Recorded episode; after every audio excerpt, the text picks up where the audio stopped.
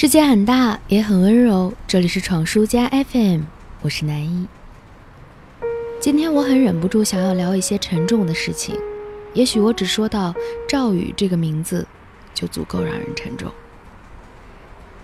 电话播出的时候，二十二岁的赵宇紧皱的眉头舒展开来，他紧盯着屏幕，希望从遥远的对面传来一个肯定的答复。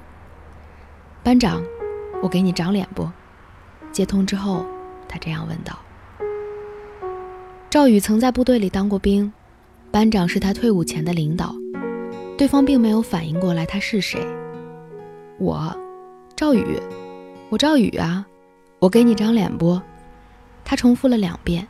“哦，是的，是的。”电话那头的语速有点快，背后人声嘈杂，寒暄了几句，电话挂断了。对话的场景发生在赵宇见义勇为之后的第五十七天，福州检方认定他为正当防卫，不予起诉。过去的一个多月里，赵宇的见义勇为经历了一场认定危机，因上前制止正在殴打邻居周帅的李华，他向李华的腹部踹了一脚，导致对方受伤。公安先后指控他涉嫌故意伤害罪和过失致人重伤罪，舆论一次又一次被点燃。检方最后出具的不起诉决定书，并未还给当事人真正的自由。见义勇为后的第五十八天，赵宇被解除取保候审，恢复了人身自由。舆情汹涌，案情波折，在家的赵宇仍然不能放松。律师告诉他，目前可能还面临受害人李华的申诉或自诉。即使如此，赵宇向《新京报》的记者表示。作为一名退伍军人，下次如果遇到危急情况，我还是会去救人，也会选择更理智的方法。我读着这些文章和采访，经常会觉得恍惚，因为网络平台的普及，新闻事件的发酵速度远远超过了数十年前，那个我童年里大人们腰间别着 BP 机的年代。数以亿计的网民的目光会在新闻播出的第一时间，同时聚集在这个年轻的小伙子身上。善良热心的人振臂一呼，事不关己的人懒得贡献一个转发。两个月里，福州检方在众目睽睽之下，做出了看似相对公正的判决。事情好像过去，大家露出欣慰的笑容，拍拍手，又救了一个家庭。但也许像我一样的法盲们，对于这一纸不起诉决定书究竟给了赵宇多大的自由？正当防卫但超过必要限度和无限防卫之间多了什么样的拦路虎？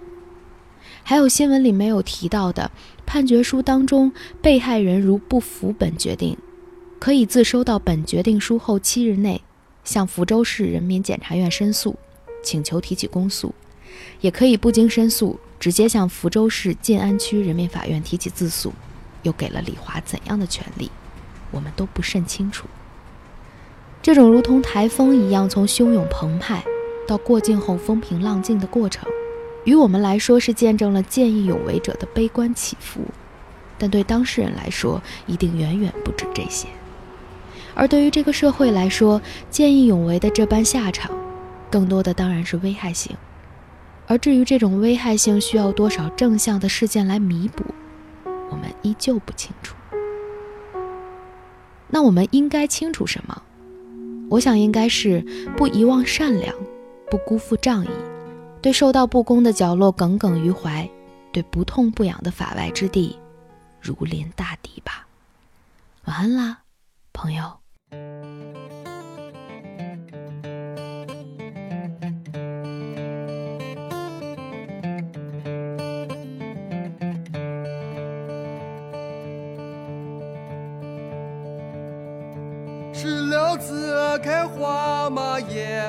子黄呀，一娘嘛娇子啊女贤良。哎咿呀一豆喂，一娘嘛娇子啊女贤良。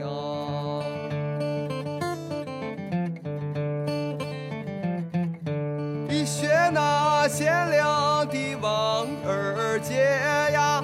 二选那开磨坊的李三娘，一对儿喂二学那开磨坊的李三娘。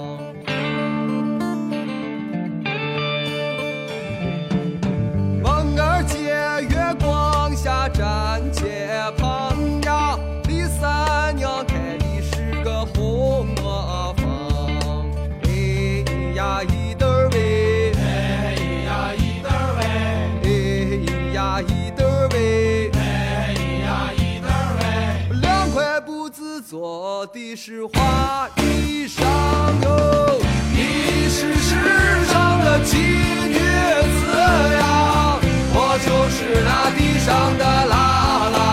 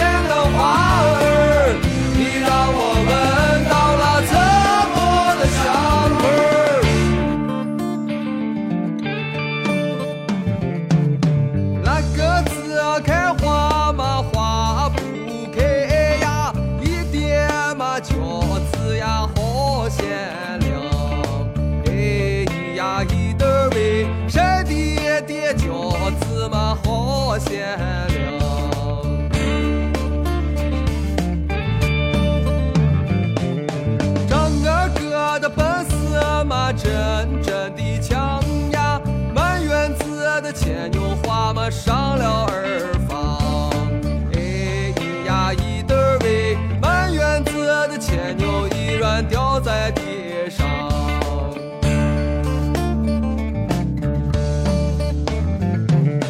李大爷的学习嘛真真的强呀上了一个大学嘛上中专。哎咿呀咿得儿喂